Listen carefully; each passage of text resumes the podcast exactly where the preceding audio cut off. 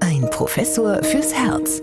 Ein Podcast des St. Theresien Krankenhauses Nürnberg. Herzlich willkommen bei einer neuen Folge unseres Podcasts Ein Professor fürs Herz mit Professor Dieter Ropers, Chefarzt der Medizinischen Klinik für Kardiologie und internistische Intensivmedizin am St. Theresien Krankenhaus Nürnberg und Anja Müller. Ja, heute geht es bei uns um ein Männerthema. Da freue ich mich, dass wir gleich zwei Experten im Studio haben. Das heißt nämlich, heute geht es um Herz und Potenz. Und da haben Sie sich, Herr Professor Ropers, zur Verstärkung noch einen Kollegen mitgebracht.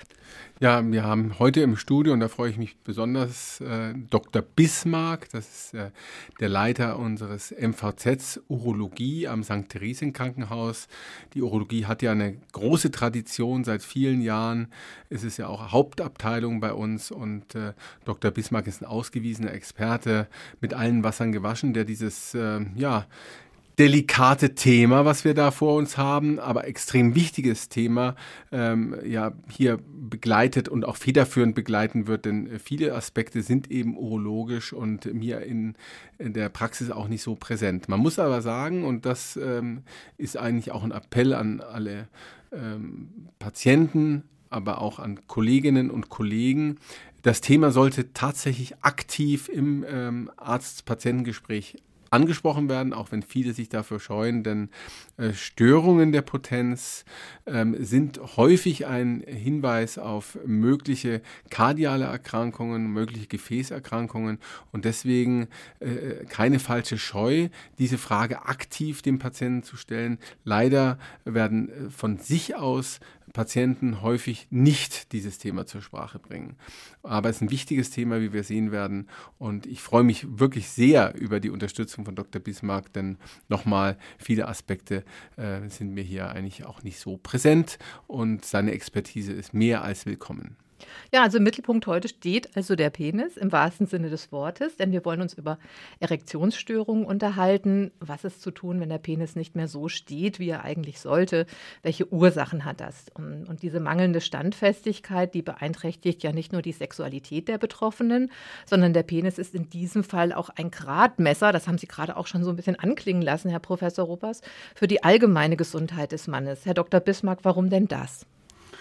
Ähm, der Penis gilt als primäres Geschlechtsmerkmal des Mannes. Wir brauchen ihn, um Wasser zu lassen. Ähm, er besteht letztlich aus, aus der Harnröhre, die wir äh, brauchen, um den Urin aus der Blase äh, zu transportieren, aber auch um die Samenflüssigkeit äh, aus der Prostata heraus zu bringen. Ähm, und er besteht aus den Schwellkörpern. Das sind ähm, zwei, ja, zwei Röhren, die mit schwammartigem Gewebe gefüllt sind und ähm, die deutlich stärker durchblutet werden als viele andere Gewebe. Und dieses Gewebe ist in der Lage, sich auszudehnen.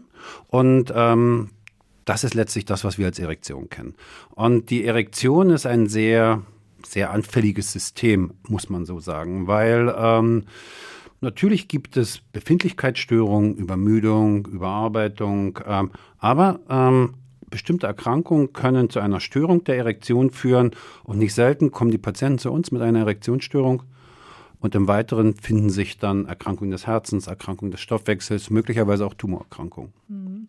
Und äh, Männer nehmen ja ihren Penis mehrmals am Tag äh, in die Hand. Dann würde man ja annehmen, sie kennen ihn auch sehr gut. Wenn Sie das jetzt so beschreiben, was mit dem Penis alles zusammenhängt, erleben Sie da auch gut informierte Männer in Ihren Sprechstunden? Das erlebe ich. Ähm, wenngleich der Anteil derer, für die das eher ein Mysterium darstellt und mit großen Unsicherheiten verbunden ist, viel, viel größer ist. Ähm, das heißt, ähm, ein, der Aufbau des Penis, ähm, Funktionsweise, damit setzen sich nicht viele Männer wirklich auseinander. Und insofern äh, Veränderungen führen dann zu Verunsicherungen, häufig äh, unbegründet, ähm, aber manchmal dann, dann doch verbunden mit äh, notwendiger Diagnostik und gegebenenfalls auch weiterer Behandlung. Und Sie haben ja schon anklingen lassen, was alles dazugehört, dass überhaupt eine Erektion entsteht. Aber wann spricht man dann von einer Erektionsstörung? Ähm, per, De per Definition äh, reden wir Urologen davon, wenn, eine, wenn die Erektion eingeschränkt ist, länger als über einen Zeitraum von sechs Monaten. Ja, das sind vorher, spielen Dinge, was ich sagte, ähm, Müdigkeit, ähm, Stress spielen eine Rolle. Ähm, das kann wirklich tagesformabhängig sein.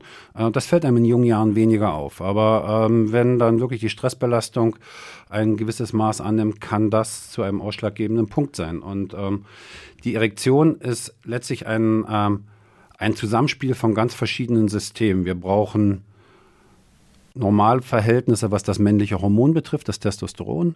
Äh, wir brauchen eine gute Funktion der Blutgefäße, denn zur Erektion wird die die Zufuhr von Blut in die Schwellkörper um den Faktor 1000 gesteigert und im Gegenzug muss verhindert werden, dass das Blut aus den Schwellkörpern wieder wegfließt, sodass das Reservoir Schwellkörper aufgefüllt wird und eine Erektion entsteht. Das Ganze funktioniert aber nur, wenn die Signale von der Wirbelsäule, also vom Rückenmark, übertragen werden in die Schwellkörper und das funktioniert über die Nerven. Also wir brauchen äh, Hormone, wir brauchen Blut, wir brauchen Nerven und zum Schluss muss die seelische Stimmung muss passen.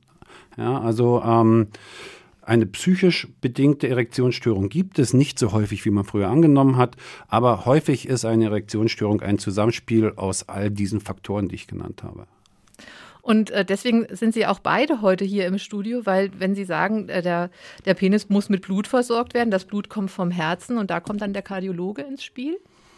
Auf jeden Fall. Also ähm, die Kollegen der Kardio Kardiologie sind ähm, in der Regel unsere ersten Ansprechpartner, wenn es darum geht, eine einer neu diagnostizierte Erektionsstörung im Weiteren abzuklären, bevor wir weitere Medikamente aufschreiben. Ähm, nicht selten geht eine Erektionsstörung, Herzerkrankung ein halbes, ein Dreivierteljahr voraus. Äh, und wenn man das sich vergleichend vor Augen hält, ist es so, eine Erektionsstörung entsteht zum Beispiel, wenn zu wenig Blut in die Schwerkörper reinkommt. Das heißt, für die normale Situation reicht das Blut aus. Wollen Sie Stress, was in der Situation eine Erektion wäre, reicht das Blut nicht und es gibt eine Erektionsstörung. Wenn man das Ganze aufs Herz überträgt, heißt das für den Normalbetrieb reicht das Blut aus. Wenn ich drei Treppen hochspringe, reicht es möglicherweise nicht mehr aus. Und dann kann ich im schlimmsten Fall einen Infarkt haben. Und ähm, und aus diesem Grunde, äh, um das auszuschließen, dass eine Gefäßerkrankung am Herzen vorliegt, schicken wir die Patienten in den meisten Fällen zunächst zum Kardiologen, bevor wir weitere Behandlungen dann einleiten. Oder könnte es auch nicht umgekehrt sein, Herr Professor Robers, dass zum Beispiel Männer mit einer Herzschwäche bei Ihnen aufschlagen, die dann aber auch aus diesem Grund dann eine Potenzstörung haben? Ja, das ist sicher häufiger, als man das in der täglichen Praxis wahrnimmt, weil wir eben aktiv nicht fragen. Aber der, der Hinweis hier vom Dr. Bismarck ist eben ein ganz wichtiger, äh, dass die Erektionsstörung als Frühsymptom einer möglich vorhandenen ähm, kardiovaskulären Erkrankung. Äh, da geht es ja nicht nur um die Herzschwäche, sondern eben auch um die Arteriosklerose, also die generalisierte ähm, Entzündungsreaktion in den Gefäßwänden der Arterien. Äh, darüber haben wir ja schon wiederholt gesprochen, die natürlich auch die zuführenden Arterien betrifft, die den Schwellkörper versorgen, des Penis und äh, da eben dann eben Probleme auftreten in der Stresssituation. Das ist eigentlich ein sehr schönes Bild, ähm, das Sie hier aufgebracht haben. Oder zum Beispiel auch, wenn Sie einen Patienten haben mit einem Diabetes, der, wo die Nerven angegriffen werden, wo es zu Neuropathien, Polyneuropathien kommt. Das kann eben auch dann zu einer ähm, Erektionsstörung führen. Nerven spielen ja eine große Rolle, wie gerade schon erwähnt. Und deswegen ist es eben aus meiner Sicht ganz wichtig, wenn Patienten kommen mit einer solchen Symptomatik, dass man dort genau nachguckt, eine Gefäßdiagnostik macht, eine Herzdiagnostik macht und eben solche Ursachen dann ausschließt oder gegebenenfalls halt entsprechend weiter abklärt und dann behandelt. Auf der anderen Seite ist es ja so, dass ähm, viele äh, auch ähm, medikamentöse ähm, Therapien, die wir notwendigerweise benötigen bei vielen Herzerkrankungen, und sei es nur der Hypertonus, und das nur ähm, sollte hier nicht ähm, kleinschätzend sein für den Hypertonus, aber es ist eine, keine primär schwere Herzerkrankung, aber ganz häufig, die wir eben mit Medikamenten behandeln, die möglicherweise auch die Erektion beeinflussen. Zum Beispiel Beta-Blocker sind hier zu nennen, auch ACE-Hämmer spielen da eine Rolle. Und da ist es eben auch wichtig, dass man diese Zusammenhänge kennt und aktiv den Patienten danach fragt, denn die Patienten merken dann schon, dass ja, dass es nicht mehr so gut funktioniert, seitdem sie die Medikamente nehmen. Und was dann eben häufig passiert ist, dass die Patienten dann die Medikamente abnehmen, die sie für die Herzerkrankung ja benötigen, setzen sie einfach ab, ohne den Arzt zu informieren, ähm, damit es mit der Erektion eben wieder besser funktioniert. Und das ist eben dann auch schlecht, weil zusammen mit dem Patienten findet man dann schon den richtigen äh, den medikamentösen Ansatz, äh, ohne die, ähm, die äh, Erektion zu beeinflussen. Oder man kann sich eben dann unterstützende Maßnahmen überlegen, äh, aber eben gemeinsam mit dem Patienten. Also Sie sehen, die Zusammenhänge sind hier äh, vielfältig in beide Richtungen, ja, sowohl was äh, das Primärsymptom Erektionsstörung betrifft, als Hinweis auf eine Herzerkrankung und Gefäßerkrankung, als auch die Herzerkrankung, die schon vorhanden ist und die Einflussnahme auf die ähm, Erektion. Ähm, das sind beides ähm, Aspekte, die wir berücksichtigen müssen, aber in der Praxis, das kann ich Ihnen sagen, und ich selber bin da auch kein, ähm, keine Ausnahme, wahrscheinlich viel zu wenig adressieren. Aus urologischer Sicht sehen wir das nicht selten, dass die Patienten kommen und sagen, dann setze ich doch die Tabletten einfach wieder ab. Aber davor möchte ich warnen, weil das ist eher kurzfristig. Denn eine wesentliche Ursache von Erektionsstörungen ist eben ein länger schlecht eingestellter hoher Blutdruck, weil durch auf diese Art, also weil durch diese Erkrankung letztlich die Fähigkeit der Blutgefäße verloren geht, sich weit zu stellen, sich zusammenzuziehen, um Blut, die Blutzufuhr äh, zu, zu steigern oder zu drosseln. Und das führt letztlich ganz häufig zu Erektionsstörungen. Ich möchte noch mal äh, zu den äh, Warnsignalen kommen. Also Sie haben, wir haben jetzt schon darüber gesprochen, welche Ursachen das haben kann, aber äh, Sie hatten ja auch gerade gesagt, gesagt, Herr Professor Robers, nicht jeder bringt alles immer in einen gewissen Zusammenhang. Ähm, jeder Mann hat ja während der Nacht mehrere Erektionen, oft auch am Morgen. Wenn die dann schon mal ausbleibt, wäre das schon so ein erstes Warnsignal, wo man aufmerksam werden müsste, Herr Dr. Bismarck? Ähm, das kann, kann ein Warnsignal sein. Das nimmt dir die, ähm, die Häufigkeit der nächtlichen Erektion, nimmt ähm, mit dem Alter, nimmt das ab. Sicher auch, weil äh, jeder von uns auch Veränderungen am Blutgefäßsystem äh, über den Lauf der Zeit entwickelt, was sich aber im täglichen Leben nicht wirklich spürbar durchschlägt. Ähm, aber das kann, äh, wenn jemand äh, kommt mit Erektionsstörung, kann das ein Hinweis sein auf veränderte Blutgefäßsituation. Letztlich ist es aber so, so vielschichtig, dass äh, bei der heutigen, bei den heutigen häufig verordneten Medikamenten, Herz-Kreislauf-Medikamente, Zuckermedikamente, Antidepressiva bei psychischen Erkrankungen, ähm, dass die Ursachen so vielschichtig sind, dass man dann nicht mit dem Finger auf eine einzige Ursache zeigen kann. Ähm, bei den Ursachen scheint mir das ähm, so zu sein, dass es da gar nicht so einfach ist, die, die einzige wahre Ursache zu finden. Also welche Diagnose wenden Sie an, um da der Sache auf, der, auf die Spur zu kommen? Das ist in der Tat so, dass, ähm, dass das zunächst mal wie ein Strauß bunter Blumen ist. Und man muss gucken, ob man die eine Blume, die einem gefällt, findet aber in der Regel bleibt es bei dem ganzen Strauß. Also wir machen Basisuntersuchungen, körperliche Untersuchungen. Es gibt Erkrankungen der, der Schwellkörperwand mit Vernarbungen, die zu Erektionsstörungen führen können. Die kann man tasten. Man kann, also man sollte in jedem Fall auch den Hormonspiegel des Mannes messen, ähm, das Testosteron, ähm, unser männliches Hormon, was in den Hoden gebildet wird, zusätzlich Eiweiße, die das Testosteron im Blut binden und damit ähm, unter Umständen auch unwirksam machen. Man, man sollte ähm, haben, gibt es ein Diabetes mellitus. Das ist so, wie Herr Professor Ropas äh, bereits erwähnt hat, ähm, etwas, was sowohl Nerven als auch Blutgefäße schädigen kann. Äh, man sollte auf die Schilddrüse gucken. Ähm, insofern machen wir Basisuntersuchungen, beziehen an dieser Stelle die internistischen Fachkollegen mit ein. Ähm, letztlich mündet das Ganze in wenigen Behandlungsmöglichkeiten. Ähm, insofern ist es nicht immer zwingend notwendig, die wahre Ursache zu finden.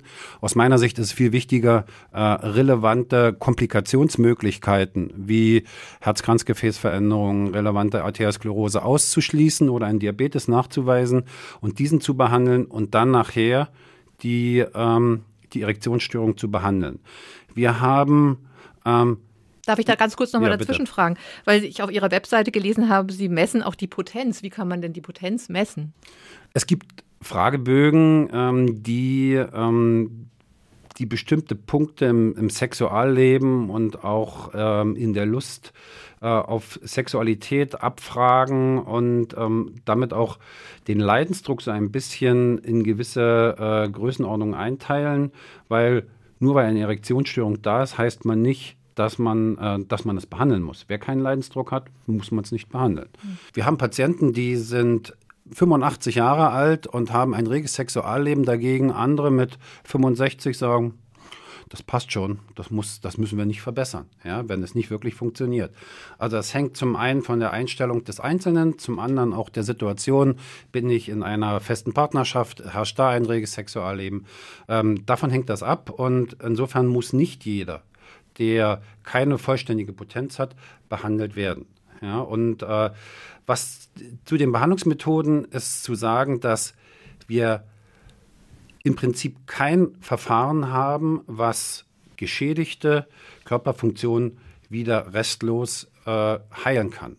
Geschädigte Blutgefäße können wir nicht in Ordnung bringen. Geschädigte Nerven können wir nicht in Ordnung bringen. Wir können nur schauen, dass wir in Zusammenarbeit mit den Kollegen ähm, eine Verschlechterung der Situation vermeiden und dann ähm, mit den gegebenen Umständen oder aus den gegebenen Umständen das Beste machen und eine Behandlungsmöglichkeit finden, um zum Zeitpunkt wo Sexualität gewünscht ist, diese gewährleisten zu können. Ja, und äh, man könnte natürlich auch sagen, dass äh, man verschiedene Ursachen auch selbst ausschließen kann, äh, wenn man halt seinen Lebensstil auch dementsprechend dann äh, ausrichtet. Welche, was könnten Sie dazu sagen? Also beispielsweise Rauchen, das haben wir ja auch immer in unserem Podcast schon mehrfach gesagt. Rauchen ist etwas, was äh, Ge Gefäßverengungen befördert. Ähm, Herr Professor Ropas, es gilt wahrscheinlich genauso fürs Herz wie für den Penis auch. Ja, definitiv. Also ähm, die Risikofaktoren, die klassischen arteriosklerotischen Risikofaktoren, die gelten natürlich unter diesen Gesichtspunkten auch, weil ähm, die Erkrankung ja eine generalisierte ist und alle Arterien betrifft. Und wir haben ja schon gehört, wie wichtig die Arterien sind, auch für die Erektion. Und deswegen gilt es eben, Rauchen aufzugeben, wenn man raucht, äh, Übergewicht äh, zu reduzieren, Cholesterin und Blutzuckerwerte gut einzustellen, den Blutdruck gut einzustellen. Das hatten wir auch schon adressiert. Also ähm, regelmäßig Sport zu treiben, Gesicht gesund zu ernähren. Das sind all die, die äh, Empfehlungen, die wir ja schon ganz häufig immer wieder ähm, hier über den Äther geschickt haben an die Nürnberger Community. Und das gilt natürlich auch unter dem Zusammenhang mit den Erektionsstörungen oder dem Erhalten einer Erektion besonders. Und ist es so bei der Arteriosklerose, ähm, wenn man die jetzt, wenn man jetzt feststellt, dass da liegt eine Erektionsstörung vor und da könnte eben Arteriosklerose eine Rolle spielen, ist es dann sowas wie so ein erstes Symptom, zum Beispiel für eine weiterführende Herzerkrankung? Kann das sein? Genau, deswegen sage ich ja, ist es eben wichtig, dass die Urologen, wenn das auffällt, äh, uns Internisten und Kardiologen mit ins Boot holen. Das passiert ja auch. Das ist eben das Schöne am Theresienkrankenhaus. Das sind sehr kurze Wege. Die Patienten werden einfach über einen Gang geschickt. Äh, dann kann man diese Dinge abklären. Wir haben ja auch eine entsprechende Männersprechstunde, wo äh, vorsorglich ähm, diese verschiedenen Aspekte beleuchtet werden, äh, an einem Vormittag in einer Hand äh, sozusagen mit den Urologen und den Internisten zusammen. Und es macht definitiv Sinn, äh, die Erektionsstörung zunächst mal als Frühsymptom einer möglichen, ähm, auch schwerwiegenden äh, internistischen oder kardiologisch-angelogischen Erkrankung zu sehen. Und erst wenn das dann definitiv ausgeschlossen ist, kann man sich dann mit weiteren Dingen beschäftigen und dann geht der Ball zurück wieder in die Urologie. Aber jetzt gibt es natürlich auch äh, Tabletten, die die Potenz fördern. Also seit 20 Jahren, glaube ich, sind die jetzt auf dem Markt. Herr Dr. Bismarck, ähm, sind die denn zu empfehlen? Weil wir da ja auch schon mal in einer früheren Podcast-Folge darüber gesprochen haben, für herzkranke Patienten äh, gar nicht so ohne. Also äh, da muss ich kurz korrigieren. Es gibt seit vielen, vielen, vielen Jahren äh, Tabletten, um die Erektion zu bessern. Da gibt es Johimbin, äh, Substanz aus der Rinde eines afrikanischen Baumes. Da gibt es Aminosäuren. Letztlich war das aber nie etwas, was äh, bei Bedarf wirklich den Erfolg gebracht hat, den man sich vorgestellt hat. Und ähm, das, was Sie angesprochen haben, das war damals Viagra. Als das auf den Markt kam, hat das den Markt dramatisch revolutioniert. Auch unsere Art, wie wir ähm, Diagnostik bei Erektionsstörungen betreiben. Ähm, und ja, es gibt inzwischen ähm, weitaus mehr Medikamente, ähm, die inzwischen alle auch nicht mehr patentgeschützt äh, sind. Das heißt, Viagra gibt es so nicht mehr, sondern äh, es wird jetzt unter seinem Wirkstoffnamen vertrieben. Es gibt äh, zwei weitere Präparate, die ähm, allesamt inzwischen deutlich preisgünstiger geworden sind und die bei den allermeisten, nicht bei jedem, aber bei den allermeisten Männern wirklich sehr gute Effekte bringen. Man muss natürlich aufpassen, äh, wer sollte sie nicht nehmen. Ähm, es gibt eine kleine Zahl von Medikamenten, die sich mit diesen Substanzen nicht vertragen. Einfach mhm. aus Stoffwechselgründen äh, und ähm, ihrer Wirkungsweise ist es wichtig, dass man schaut von unserer Seite, aus urologischer Seite, was gibt es da an Tabletten. Ähm, und auch deshalb ähm, konsultieren wir gerne die kardiologischen Kollegen, ähm, um einfach nochmal zu gucken, gibt es Gründe, äh, die gegen den Einsatz eines solchen PDE5-Hämmers, also ein Phosphodiesterase-5-Hämmer, sprechen. Das ist ein Enzym, ähm, welches die äh, in, in den Wänden unserer Blutgefäße gehäuft vorkommt und äh, dafür verantwortlich ist, dass eben die Blutgefäße auf weit oder auf eng gestellt werden, ganz nach Bedarf. Wie viel Blut brauchen wir? Mhm. Also so wirken die durch die. Äh, Richtig. Ja. Mhm. Also sie, sie, sie, sie behalten die Erweiterung der Blutgefäße bei. Ähm, führen nicht zu einer Erektion. Das heißt, der Trugschluss, ich nehme die Tablette, dann habe ich für die nächsten vier Stunden eine Erektion, ist zum einen nicht richtig, zum anderen wäre das zudem ungesund, denn so lange sollte man das in der Tat nicht haben, äh, sondern ich bringe mich einfach in eine höhere Bereitschaft. Das heißt, es braucht weiterhin Ambiente, es braucht Stimmung, es braucht Stimulation und dann kann das gut funktionieren. Also der Kopf darf, muss auch dabei sein. Der Kopf spielt eine entscheidende Rolle. Nichtsdestotrotz äh, kann man ähm, durchaus verkopfte Männer, die Angst haben zu versagen, ähm, denen kann man auf diese Art durchaus helfen, mhm. äh, weil ähm, das schon eine gewisse Hürde nehmen kann. Und wenn man das Ganze eine Zeit lang mit Tablette macht, sieht der Kopf, sieht, geht ja doch. Und dann kann es durchaus passieren, dass es auch ohne wieder gut funktioniert. Also im Prinzip eine Übergangslösung. Richtig. Mhm. Aus äh, kardialer Sicht, wenn ich da einhaken darf ja. an der Stelle, ist es eben so, dass es doch äh, auch hier und da mal die, bei den ein oder anderen Patienten die Empfehlung gibt, die einen gewissen Abstand einzuhalten zwischen der Einnahme kardialer Medikamente und eben ähm, dieser erektionsfördernden Substanzen. Ähm, ganz einfach, weil ähm, Blutdrucksenkung zum Beispiel ist durchaus eine Nebenwirkung, die auftreten kann. Und wenn man eben gleichzeitig seine blutdrucksenkenden Medikamente nimmt zum äh, gleichen Zeitpunkt, dann kann es eben zu ähm, Blutdruckabfällen führen, die, wenn ein Patient zum Beispiel durch Blutungsstörungen an den Kranzgefäßen hat oder auch woanders, dann eben schon zu relevanten ähm, Nebenwirkungen kommen kann. Also das äh, ist dann unsere Empfehlung, dass man einfach sagt, hier muss ein bestimmter Zeitraum dazwischen liegen, sagen wir mal zwei Stunden, ja, äh, wo man das dann eben ähm, voneinander trennt, die Einnahme. Das ist, glaube ich, ganz wichtig. Äh, Nitrate zum Beispiel verstärken dann eben diesen äh, Wirkmechanismus und da sollte man eben dann das nicht gleichzeitig einnehmen. Und da ist es eben extrem wichtig, dass Patienten hier auch ehrlich gegenüber den Arzt sind und auch sagen, was sie nehmen. Denn oft ähm, ähm, schließt sich das uns gar nicht so sehr. Das wird eben nicht gerne angesprochen, ja, dass sowas eingenommen wird. Das ist irgendwo äh, vielleicht auch peinlich und dann äh, erfassen wir die kardiale Medikation und dass da eben noch was anderes eingenommen wird. Das wird vom Patienten gar nicht angegeben. Das Rezept hat er woanders her und das ist dann nicht günstig. Also ähm, ich finde das überhaupt nicht schlimm. Man muss es proaktiv proaktiv auch vom Patienten aus angeben und der Arzt sollte es auch proaktiv erfragen als interventioneller Kardiologe, Sie wissen, wir haben, unheimlich viel Spaß dran und das ist auch segensreicher für unsere Patienten, ähm, Herz-Kranzgefäße zu behandeln, aber auch ähm, Schrittmacher und diese Dinge einzusetzen. Gibt es denn aus der Urologie ähm, auch interventionelle Verfahren, um eine Erektion zu unterstützen?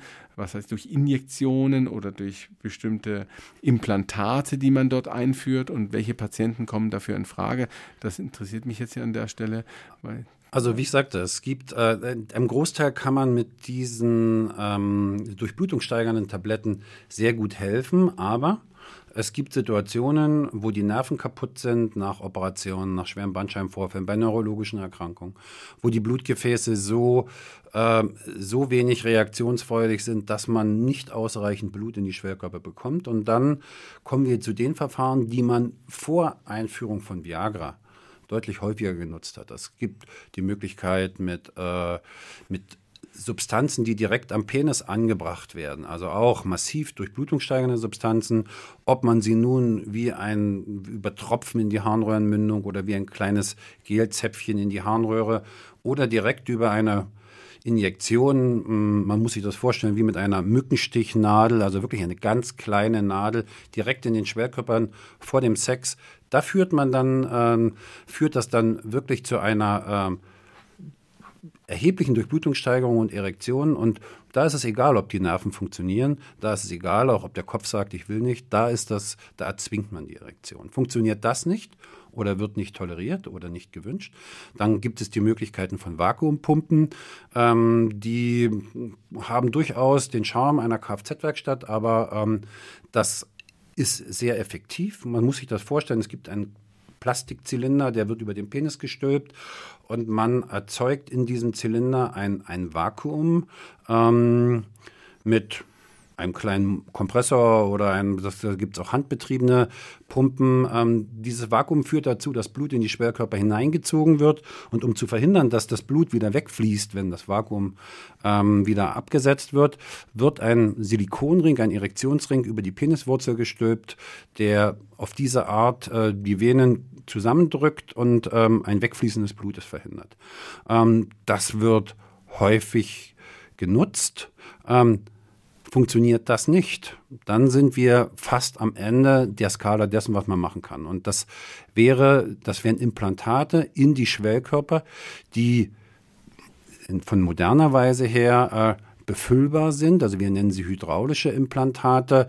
Ähm, das bedeutet, das Schwellkörpergewebe wird ersetzt durch jeweils einen Zylinder, der angepasst wird an die Größe der Schwellkörper. Und diese Zylinder können äh, über eine kleine Pumpe, die im Hodensack ähm, implantiert wird, ähm, mit drei, vier Pumpbewegungen zwischen Daumen und Zeigefinger kann man da zusammendrücken, diese Pumpe, kann man die Schwellkörperimplantate be befüllen und hat auf diese Art eine künstliche Erektion. Ähm, das wird, diese Operation wird in Zentren durchaus häufig durchgeführt, aber auf die Masse gesehen ein eher sehr, sehr kleiner Anteil an Männern, die das, ähm, die dieses Angebot nutzen. Wird ja, das von den Kassen übernommen? Das wird von den Kassen übernommen, ja. Gut, ich könnte mir auch vorstellen, dass man bei diesen Methoden auch eine äh, sehr äh, große Offenheit auch in der Partnerschaft braucht, beispielsweise, um das dann auch anzuwenden und äh, dann miteinander klarzukommen. Sicher. Also das ist die Akzeptanz muss ja von beiden Seiten gegeben werden sein ähm, und ähm, das ist etwas ähm, häufig sagen die Männer oder die dazugehörigen Frauen, bis zu dem, bis zu dem Punkt machen wir das gerne. Aber ab dann ist es, äh, ist es etwas, das kommt für uns nicht mehr in Frage. Also das sind in der Tat recht wenige Männer, die das dann ähm, verglichen mit der Gesamtzahl der Betroffenen dann wirklich nutzen. Und äh, Sie hatten ja gesagt, Herr Professor Ruppers, man spricht da nicht so gerne darüber, auch welche Medikamente ein, man einnimmt. Aber wenn ich jetzt so höre, in welchem Wechselspiel sich diese Medikamente vielleicht auch mit anderen Medikamenten befinden, dann sollte man doch davor warnen, zum Beispiel sich irgendetwas aus dem Internet zu bestellen, oder? Oh, das ist äh, aus verschiedenen Gründen. Zum einen ähm, wirklich diese unkalkulierbaren Wechselwirkungen mit den bereits einzunehmenden Medikamenten. Und hier möchte ich nochmal ähm, erwähnen, dass wir die Männer und nicht selten auch die Frauen ganz gezielt darauf hinweisen, dass wenn so eine Tablette genommen wurde, ähm, Kollegen, die im Notfall zum Beispiel äh, dann diese Männer sehen, dass man denen sagt, ich habe diese Tablette genommen. Weil nur weil ich die Tablette gestern genommen habe, heißt das nicht, dass der Wirkstoff heute weg ist. Denn es gibt Tabletten, die wirken über 36 Stunden. Und insofern sollte man ähm, durchaus vorsichtig sein. Und es ist ganz wichtig, dass weiter behandelnde Kollegen dann auch ins Bild gesetzt werden. Mhm. Ähm, aus dem Internet zudem äh, bestellen birgt durchaus das Risiko, dass ich bei allem gesparten Geld durchaus dann auch an Dosis spare ähm, und ähm, möglicherweise gar nicht das bekomme, was ich, was ich bestellt habe. Ähm, das ist in unseren Apotheken aus meiner Sicht höchst unwahrscheinlich. Ähm, insofern und ist das etwas, was ähm, auch insbesondere bei der Preisstruktur, die inzwischen herrscht, äh, nicht notwendig ist aus meiner Sicht. Mhm. Aber nicht jeder möchte halt in die Apotheke gehen. Na, das, ist, das ist wahrscheinlich dann auch so ein bisschen das Thema. Das äh, das sehen wir häufig. Rezept holen ähm, ist in aller Regel kein Problem, aber doch vereinzelt etwas, was mit großem Schamgefühl äh, behaftet ist. Und wenn ich das Rezept dann quasi wie ein heißes Eisen in die Apotheke trage, mhm. dann äh, ist, ist, mir das möglicher, ist das so unangenehm, dass ich nach Alternativen suche. Das bestreite ich nicht. Ähm, aber wenn man jetzt keine Medikamente einnehmen äh, möchte, äh, gibt es denn auch noch mal ähm, ja, andere Möglichkeiten, ähm, Erektionsstörungen ja, zu ja, zu verhindern oder, oder zu mindern zumindest. Also ich habe da ein bisschen was gelesen, dass zum Beispiel auch der Beckenboden da eine Rolle spielt, die Muskulatur des Beckenbodens, auch noch andere Punkte. Können Sie da ein paar nennen? Also ähm, der Beckenboden spielt eine wesentliche Rolle im, ähm, in Bezug auf das Verhindern, dass das Blut aus, dem, aus den Schwerkörpern wieder wegfließt. Mhm. Und das kann ich natürlich durch äh, gezieltes Anspannen äh, trainieren letztlich eine manifeste Erektionsstörung kann ich durch Beckenbodentraining nicht behandeln. Ja. Ähm, insofern ist das etwas, das macht Sinn, dass man das tut. Junge Männer leiden in aller Regel nicht äh, unter einer Schwäche des Beckenbodens. Das ist eher ein Problem des älteren Mannes. Ähm, und auch hier ist es aus meiner Sicht nicht das Hauptproblem. Ja, also ich werde mit Beckenbodengymnastik da nichts, äh, nicht wirklich große Dinge bewegen können. Gesunde Ernährung hatten wir gesagt, äh, Rauchen ist ein wesentlicher Punkt. Ja. Ähm, es gibt äh, verschiedene Experimente, die zeigen, wie schnell Nikotin wirklich eine, eine Erektion zum Erschlaffen bringen kann. Ähm, das bedeutet, äh, da muss man, das, das muss man aufpassen. Also nicht nur die Zigarette davor, äh, weil der Körper ist ja letztlich doch auch abgesättigt. Ähm, nur eine halbe Stunde vorher keine Zigarette rauchen reicht alleine nicht aus.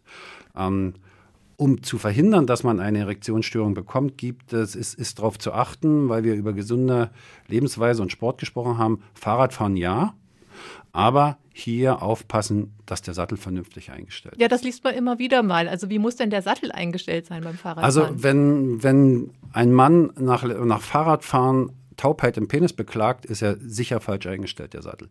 Äh, der Sattel sollte so gebaut sein, dass er eine Breite hat, ähm, um quasi auf dem, auf dem Beckenskelett, um das Beckenskelett aufzufangen. Ja, das ist ähm, ein ganz wesentlicher Punkt. Ist der Sattel zu schmal, dann ähm, ist er möglicherweise noch gar nicht unbequem, aber er drückt in die Weichteile. Und das Problem ist, dass im Bereich des Dammes, also die, der Bereich zwischen Hodensack und After, äh, dort verläuft die Harnröhre. Ähm, und ähm, in dem Bereich laufen auch die Nerven für die Erektion. Und wenn die Weichteile gequetscht werden, werden äh, wird die Nervenübertragung gestört und diese Anzeichen sind Taubheit an der, an, an der Eichel, am ganzen Penis.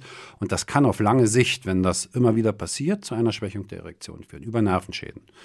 Und insofern, äh, wenn Sie in einen gut sortierten Fahrradladen gehen, dort hat man die Möglichkeit, äh, den Abstand der Sitzhöcker, der ist da maßgeblich, wie, mhm. wie breit der Sattel sein soll, zu messen. Das klingt hochtechnisch, ist aber in aller Regel ganz einfach. Und dann findet man den passenden Sattel ähm, in, diesem, in diesem Geschäft ziemlich sicher. Und für jemanden, der äh, trotzdem Probleme hat, gibt es spezielle Sättel, die eine, eine Nut längs des Sattels haben, so dass der Bereich der Harnröhre äh, entlastet ist oder im ich habe auch schon Modelle gesehen, die zweiteilig sind, äh, eine rechte, eine linke Hälfte, so dass wirklich der Bereich des Dammes keinen Druck ausgeübt wird. Ja, also Bewegung äh, spielt eine große Rolle, regelmäßiges Training, aber nicht nur äh, körperlich, sondern was ich auch gelesen habe, regelmäßiger Sex ist auch ganz wichtig, um sich eine Erektionsfähigkeit zu erhalten. Ähm, werden die Schwerkörper nicht genutzt, verkümmern sie. Nicht heute und morgen und übermorgen, aber wenn das Ganze jetzt ein halbes, dreiviertel Jahr nicht passiert, dann schrumpft das Gewebe und, ähm, und wenn dann irgendwann wieder Bedarf steht, besteht, kann es passieren, dass zwar Blut durch die Schwellkörper fließt, aber die, ähm, die Dehnbarkeit, die Ausdehnbarkeit ähm, eingeschränkt ist, bis hin zu dem Punkt, dass gar keine Erektion mehr eintritt oder Schmerzen bei der Erektion. Das heißt aber, wenn man jetzt zum Beispiel in keiner Partnerschaft ist, Masturbation wäre also auch eine Möglichkeit? Das wäre eine Möglichkeit, wenngleich hier ähm, schon ein bisschen auch das, das Maß der Dinge im Kopf behalten werden muss, weil äh, zu viel Masturbation ist einfach eine, man, man verändert die Empfindlichkeit der, ähm, der, der Nervenzellen. Mhm. Das bedeutet, ähm, der Betrieb mit der Hand ist, äh, ist mit mehr Druck, ähm, mit mehr Druck verbunden als das, was eine, was die weibliche Scheide bieten kann. Ja, und äh, nicht selten haben diese Männer dann ähm, im Falle einer neuen Partnerschaft Schwierigkeiten, wirklich äh, A, eine Erektion zu bekommen und B, zum Höhepunkt, zum Orgasmus zu bekommen. Zum anderen ist es so, dass ähm, Masturbation ja nur über Kopfkino funktioniert und das Kopfkino kann unter Umständen die, äh, also falsche Vorstellungen ähm, generieren, wie sollte Sex aussehen. Ja, und, ähm, und das führt dann unter Umständen zu zu nicht erfüllten Vorstellungen im Falle einer richtigen Partnerschaft und auch dann fehlt die Zufriedenheit. Ja, und da möchte ich auch gerne noch mal zu meiner Schlussfrage kommen, weil Sie es gerade schon ansprechen. Also haben wir nicht überhaupt durch äh, ja, Pornos, Filme, Liebesgeschichten auch grundsätzlich so ein ganz falsches Bild vom Mann, der, der, also der immer kann und auch immer will? Also ist das nicht auch ähm, eine sehr männlich geprägte Sichtweise, ähm, ja, dass man sich gar kein Versagen oder auch mal sozusagen auch nur mal eine Pause gönnen kann, sondern es muss halt immer funktionieren. Sicher, ganz sicher. Also ähm, es ist ein wahnsinniger Druck. Es ist ein dahinter. wahnsinniger Druck. Ich hatte äh, anekdotisch einen, einen Patienten, der kam und sagte, er hat eine Erektionsstörung. Ich sagte, was ist das Problem?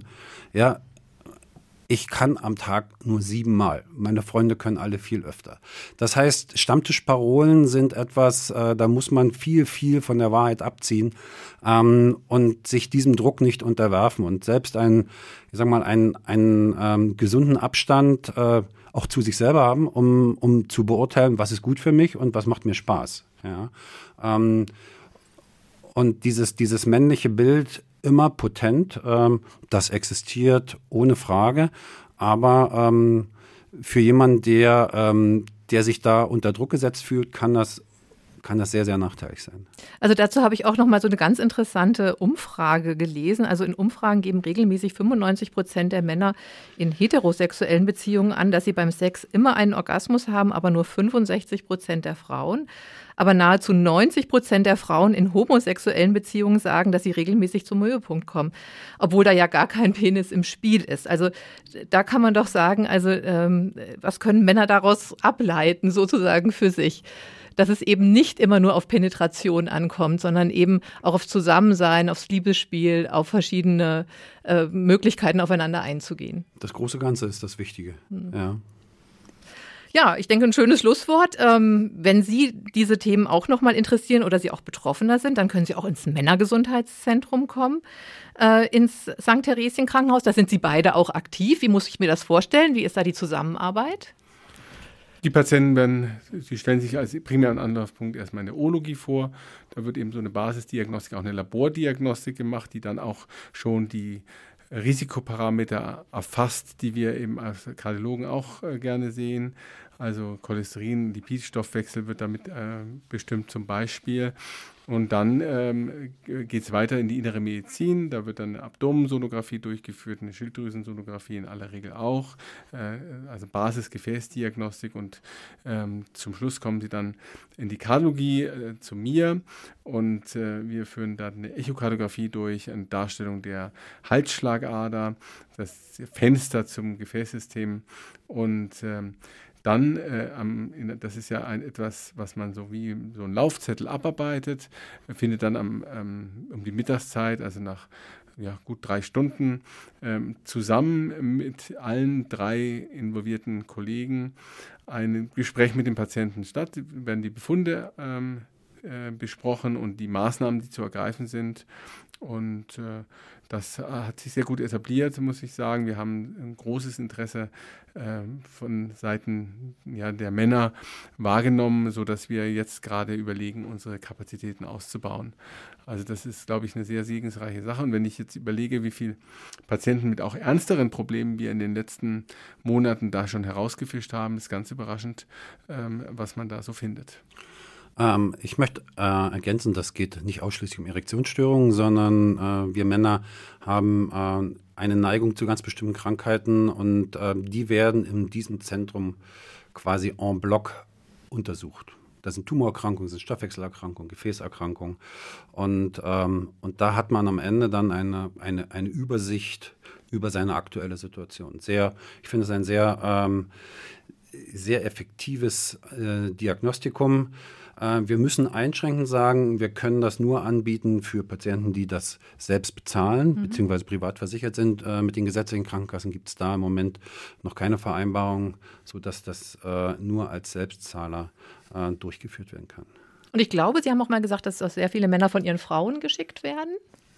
Die Frauen sind viel konsequenter als, äh, als wir Männer. Die machen das seit Beginn des 20. Lebensjahres regelmäßigen Vorsorge und nicht selten kommen zu mir in die Sprechstunde äh, die Frauen und ziehen ihre Männer an den Ohren in die Sprechstunde und sagen, jetzt bist du mal dran. Und äh, so ist das in diesem Männergesundheitszentrum auch. Also die Männer, die Frauen haben da einen, einen wachsamen Blick auf ihre Männer und sind oft dann vielleicht auch die ersten Ansprechpartnerinnen, wenn es um Erektionsstörungen geht. Denn so ein Thema sollte man ja dann in der Partnerschaft einfach auch offen besprechen.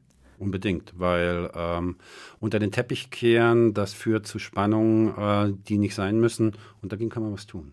Und ich denke halt mit einer gewissen Offenheit und vielleicht auch mit einem gewissen Humor lässt, lässt sich auch alles lösen. Ja, vielen Dank Ihnen beiden. Also ich denke, das war mal ein ganz anderes Thema, was wir heute behandelt haben. Sehr interessant. Ich hoffe, Sie sind auch das nächste Mal wieder dabei. Wir würden uns freuen. Bis dahin, alles Gute. Ein Professor fürs Herz. Ein Podcast des St. Theresien Krankenhauses Nürnberg.